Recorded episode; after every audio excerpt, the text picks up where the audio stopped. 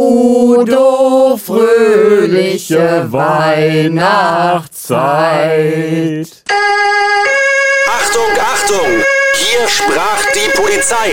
Der Podcast mit Münsters Sheriff AD Udo Weiß. Und hier ist Ihr Moderator, Philipp Böckmann. Herzlich willkommen zu diesem Udo-Spezial an Weihnachten mit dem Titel Udo Fröhliche. Udo Weiß ist zu Hause in Münster-Hiltrup. Hallo Udo. Hallo Philipp. Heiligabend bei der Polizei. Was bedeutet das für einen Polizisten bzw. eine Polizistin? Ja, Heiligabend, das ist auch bei der Polizei ein äh, ganz besonderer Tag. Das fängt im Grunde genommen schon an mit der Planung, je nachdem, was man für einen Dienst hat. Dann äh, muss man natürlich die privaten Dinge regeln und je nach Schichtrhythmus, äh, das betrifft dann meistens den Wach- und Wechseldienst, aber auch viele Bereitschaftsdienste, ist man unterschiedlich betroffen. Also in meiner Zeit als äh, DGL hatten wir zum Beispiel Nachtdienst und zwar vier Jahre in Folge an Heiligabend. Und der Nachtdienst, der fängt dann normal um 22 Uhr an doch damit die Kollegen des Spätdienstes noch etwas äh, vom Heiligen Abend haben, haben wir dann immer schon so um 19.30 Uhr, 20 Uhr abgelöst. Kurze Erklärung, DGL, äh, Dienstgruppenleiter? Ja, ganz genau, Dienstgruppenleiter. Und äh, für den ist es natürlich auch so, wenn du eine Dienstgruppe leitest und äh, du kennst mein Credo, führen heißt Vorbild sein, dann muss man natürlich selbst auch äh, Dienst versehen und insofern bedeutet das auch für mich vier Jahre in Folge Dienst und dann sucht man sich Freiwillige, die mit einem gemeinsam dann den Heiligabend äh, bestreiten und die Aufgaben dort erledigen. Wie gestaltet sich denn Heiligabend bei der Polizei? Kommt man da auch mal gemütlich zusammen? Ja, natürlich ist äh, das auch im Dienst eine besondere Nacht. Äh, es ist zum einen so, dass das gesamte äußere Ambiente einen prägt. Du musst dir vorstellen, die Straßen sind leer, es ist meist kalt und wenn man dann durch die Straßen fährt, sieht man überall Licht und man sieht auch hinter den Fenstern die Menschen, die dort zusammensitzen und fröhlich feiern. Und äh, manchmal glaubt man sogar, dass man den Duft äh, irgendwie in der Nase spürt, doch ist das meistens dann nur Wunschdenken. Auf der anderen Seite ist es dann so, dass äh, man besondere Obacht gibt auf Firmen und Geschäfte, denn äh, man weiß, dass gerade in Zeiten langer Feiertage wie Weihnachten die auch im Blickpunkt von Einbrechern stehen. Aber man selbst äh, hat dann auch immer das Bemühen, zumindest einmal in der Nacht so für eine Stunde zusammenzukommen. Und insofern haben wir immer an einem sehr festlich gedeckten Tisch versucht, uns eine Stunde zusammenzusetzen und gemeinsam zu essen. Und wenn ihr dann gemeinsam gegessen habt, äh, ist es bestimmt öfters passiert, dass plötzlich Unvorhergesehenes passiert ist und ihr das Essen unterbrechen musstet? Ja, also unser Koch Quax äh, hatte seinen Spitzname, ein Kollege, der gab sich immer sehr, sehr viel Mühe und hat dann wirklich leckeres äh, Essen immer gezaubert. Aber ich müsste ihm im Grunde genommen heute noch dankbar sein für seine Geduld, denn ich kenne keinen Koch, der sein Essen so häufig aufgewärmt hat, wie er dies musste. Wir haben es dann immer so gemacht, dass wir, damit wir alle zusammenkommen konnten, äh, in der Zentrale einer Wache, das ist der Wachraum, für den Publikumsverkehr und der Fernmeldebetriebsraum, wo dann der gesamte Funkverkehr, Telefonverkehr und die Telekommunikationsanlagen zusammenlaufen, zwei Tische aufgestellt wurden und dann hat man versucht, ein gemeinsames Essen dort dann zu zelebrieren. Aber ich kann mich noch an einen Heiligabend erinnern. Da war es so, dass wir gleich zu Dienstbeginn, also um 20 Uhr, alle beschäftigt waren. Es gab mehrere kleinere Einsätze und auch noch einen Verkehrsunfall. Und wir dachten, dass das so nach 22 Uhr leicht abebbt. Doch dann hatten wir gegen 22 Uhr auch einen äh, Brand in einem Mehrfamilienhaus an der Wolbecker Straße. Und da waren wir natürlich gemeinsam mit der Feuerwehr alle im Einsatz. Viele Menschen kamen dort zusammen. Ich weiß noch, eine ältere Dame hatten wir aus dem Haus herausgeholt. Die waren sehr früh auch da. Und ähm, ein alkoholisierter Mann, der hatte sich völlig pietätlos dort aufgeführt und sprang dort herum, behinderte unsere Arbeit, die Arbeit der Feuerwehr, machte sich lustig. Und die meisten Menschen, die hatten da gar kein Verständnis für, zumal wir sie evakuieren mussten. Und äh, wir mussten Absperrungen ziehen, Verkehrslenkungsmaßnahmen durchführen, Ermittlungsarbeit war angesetzt, die Räumung und Unterbringung der Personen war notwendig. Und insofern war das äh, keine schöne Angelegenheit. Letztlich ist es so, dass wir den Mann dann festnehmen mussten wegen Störung einer Amtshandlung und dann die Arbeiten zu Ende gebracht haben und äh, dann auch die Leute noch unterbringen mussten. Gab es im Nachgang äh, dieses Brandes noch äh, Feedback? Ja, das war für sich sehr schön. Wir hatten das gar nicht mehr so auf dem Schirm, aber im Mai des Folgejahres hatte uns dann äh, ein äh, Angehöriger dieser älteren Dame geschrieben. Er hatte über den Regierungspräsidenten geschrieben, er wusste wohl nicht, wo er sich direkt dran wenden kann und hatte sich sehr für die warmherzige Anteilnahme, die wir gerade der älteren Dame haben zukommen lassen, äh, bedankt. Also sie war wirklich völlig aufgelöst. Äh, bei ihr war auch der Brandherd, ein Fernseher war der Ausgangspunkt. Und insofern machte sie sich natürlich viele Sorgen um ihr eigenes Hab und Gut, aber auch um das der anderen Mitmenschen. Dann musste sie untergebracht werden. Und das äh, verlangt dann schon sehr viel Empathie und äh, ja, dass das dann anschließend dann auch noch äh, so gut angekommen ist, hat uns natürlich auch im Mai noch ganz, ganz herzlich gefreut. Das heißt, ihr habt sie in der Brandnacht unterstützt, habt sie betreut und habt ihr Hinweise, Tipps gegeben und äh, ja, sie ein bisschen umsorgt. Ja, das ist richtig und wir konnten sie dann hinterher bei Bekannten auch äh, unterbringen und das ist ja dann das, was Zielrichtung ist bei bekannten Menschen unterbringen, wo sie dann auch die Nacht verbringen kann und dann kann man alles weitere dann in den Folgetagen dann auch regeln. Kriminalität an Heiligabend, ich bin mir sicher, die Kriminalität äh, macht an Weihnachten keine Pause. Ja, das ist äh, richtig, denn äh, gerade, wie ich schon sagte, sind das ja lange Feiertage. Und da kommt es nicht selten vor, dass äh, organisierte Banden diese Feiertage da nutzen, um äh, dann Einbrüche zu begehen. Insofern äh, sind dann gerade große Firmen, große Geschäfte, auch mit Lagerbeständen, so im Fokus auch der Polizei, um äh, hier eine besondere Aufmerksamkeit walten zu lassen. Darüber hinaus gibt es natürlich das ganz normale kriminelle Geschehen, was man auch äh, jeden Tag, ich sag mal, spürt.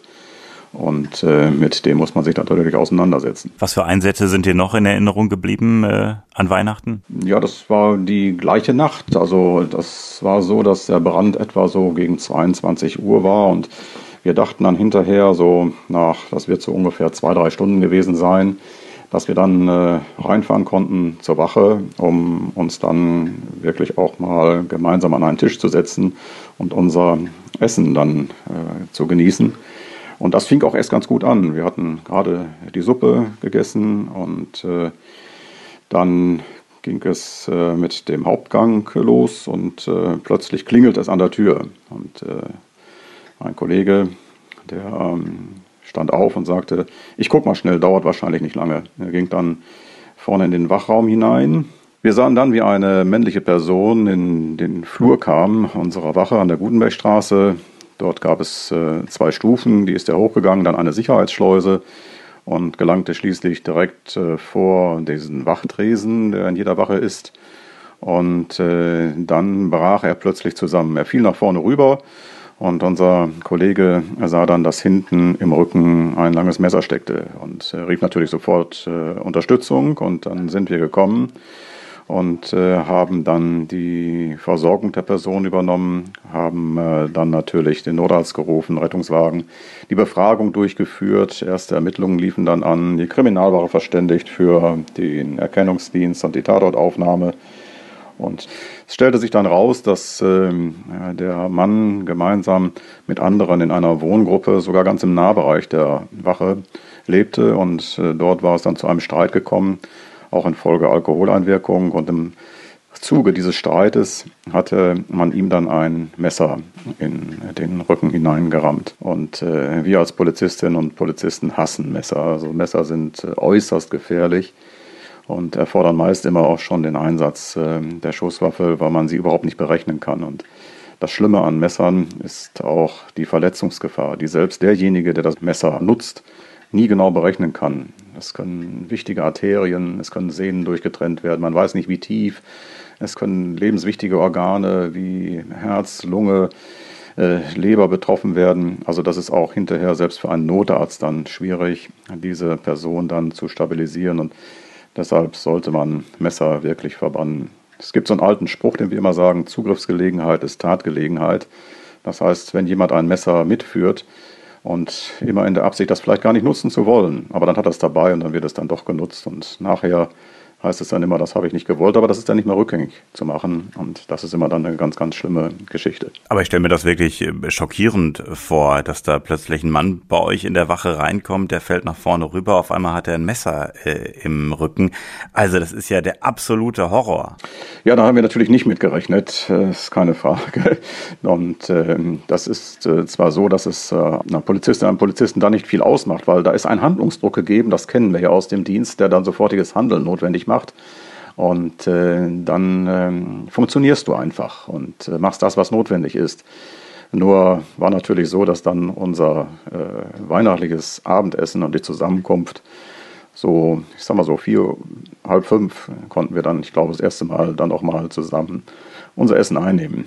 Von daher, Quacks, unser Koch, konnte erneut aufwärmen. Das ist ja mitten in der Nacht gewesen. Ja, ja, das ist richtig. Deshalb, man hat immer die Absicht äh, und manchmal klappt das, aber manchmal zwingen einen die äußeren Umstände. Die haben wir ja nicht in der Hand und insofern ist das Geschehen, was unseren Dienst anbestimmt, meistens von außen vorgegeben und äh, da müssen wir dann natürlich reagieren denn äh, das hat dann absolute Priorität. Hat sich der Mann denn mit dem äh, Messer im Rücken zu Fuß zur Wache geschleppt? Ja, der ist mit äh, letzter Kraft aus dieser Wohngruppe heraus und äh, ist dann bis zur Wache hin und äh, da, als er dann die Wache gesehen hat, noch eben schnell klingeln, die Treppe hoch, das sind nur zwei Stufen und da dann zusammengebrochen. Hat der Mann denn am Ende überlebt? Gab es da Informationen aus der Klinik? Ja, also erst äh, die Ärzte in der Klinik äh, konnten äh, sein äh, Leben retten und äh, ihn dann auch stabilisieren, aber wie eben gesagt, das ist gerade beim Messer ist das äh, manchmal überhaupt nicht berechenbar, auch wie gesagt für den Täter nicht. Deshalb man sollte diese Messer wirklich verbannen und ich kann nur jedem raten, auch jedem Jugendlichen raten, äh, kein Messer mitzunehmen. Das braucht man nicht zum Eigenschutz. Es ist sehr, sehr gefährlich. Ich kenne das aus meiner Schulzeit. Da gab es so ein paar harte Jungs äh, und Mädels, die haben da irgendwie so ein Butterfly-Messer gehabt und fanden das ganz cool. Ja, so wer sich darüber definiert, der hat ja ein Persönlichkeitsdefizit. Das sollte man mal mal sehen. Und wirklich coole Jungs brauchen das nicht. Äh, und äh, von daher, wenn man das sieht, sollte man da einen weißen Bogen drum machen. Also die dringende Warnung, äh, Messer, ich sag's mal auf Deutsch gesagt, absolut saugefährlich. Absolut saugefährlich, nicht berechenbar. War denn äh, zu eurer Zeit äh, die Wache auch schön weihnachtlich geschmückt oder musstet ihr euch da zurückhalten? Nein, geschmückt war die Wache nicht, äh, bis auf die Tatsache, dass wir immer einen Adventskranz hatten. Der war dann äh, meistens im Aufenthaltsraum, aber ansonsten äh, blinkten die einzigen Lichter bei uns am Fernmeldebetriebstisch und äh, das waren jeweils die Kontrolllampen der Funkgeräte und der Telefone.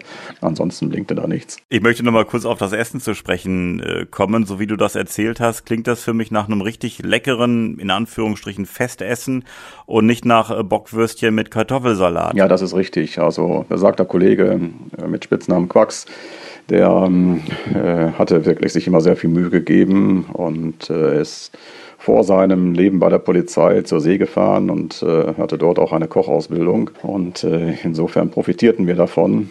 Und das war schon, ich sag mal, vom Tisch her gesehen ein schönes Ambiente, schöne Tischdecke drauf, mit eigenem Besteck und Geschirr gedeckt. Und dann gab es eine Suppe vorweg und äh, dann gab es äh, ein schönes Stück Geflügel und hinterher einen Nachtisch. Bloß halt eben nicht so, wie man sich das vorstellt, dass man so ein Drei-Gänge-Menü in eins durch ist, sondern meistens mehr drei einzelne Gänge.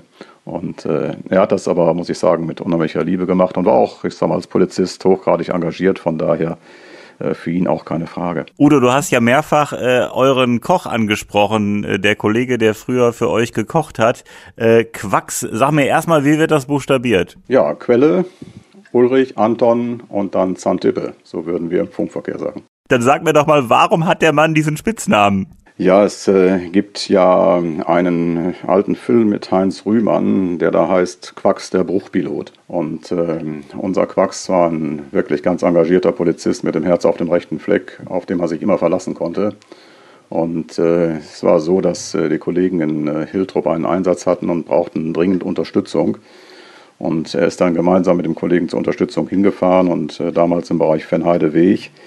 Da war noch eine andere Einmündung. Äh, es war eine Schotterpiste, aber in der Einfahrt selbst hatte man dann die Einmündung mit einem Bordstein versehen. Und äh, aus dem Fennheide-Weg kam dann, als die beiden Richtung Hiltrop unterwegs waren, ein Fahrzeug heraus, Und äh, obwohl sie vorfahrtberechtigt waren und auch Blaulicht äh, anhatten.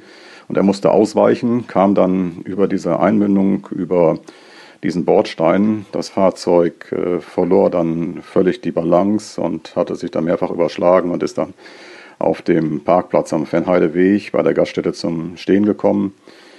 Der Feuerlöscher, der natürlich auch fixiert war, ist durch das ganze Fahrzeug geflogen, durch die Scheibe durch. Wir haben damals sehr viel Glück gehabt. Es ist keiner verletzt worden.